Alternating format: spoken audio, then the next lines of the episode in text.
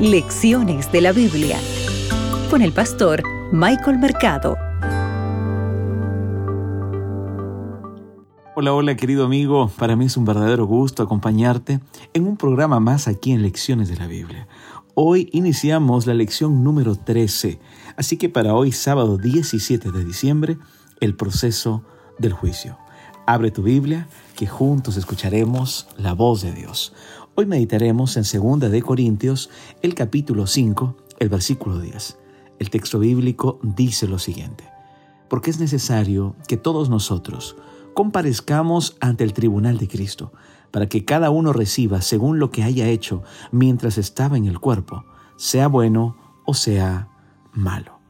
Apreciado amigo, esta lección es una lección muy interesante. Es por eso que yo quiero invitarte para que tú puedas acompañarme durante toda esta semana en el estudio de esta lección.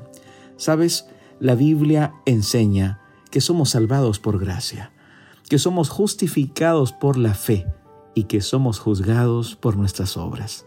Tú puedes leer esto en Isaías 55, 1 al 4, Efesios el capítulo 2, el versículo 8 al 9. Incluso cuando hablamos de que somos justificados por la fe, tú puedes leer Romanos 5, 1. Y cuando nos referimos a que somos juzgados por nuestras obras, puedes leer Apocalipsis 20, 11 al 13, Mateo 5, 16 al 26.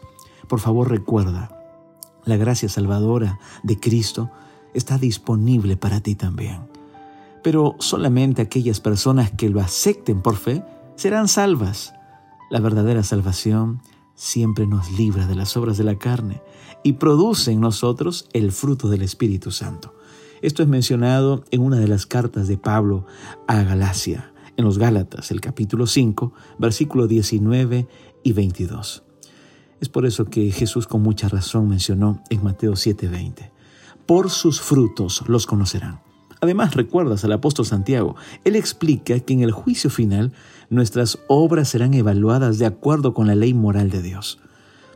Recuerda, finalmente, que una de las funciones básicas del Espíritu Santo es convencer al mundo de pecado, de justicia y de juicio.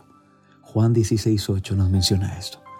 Así que no podemos pasar por alto el tema del juicio final, tal como se describe en las Escrituras.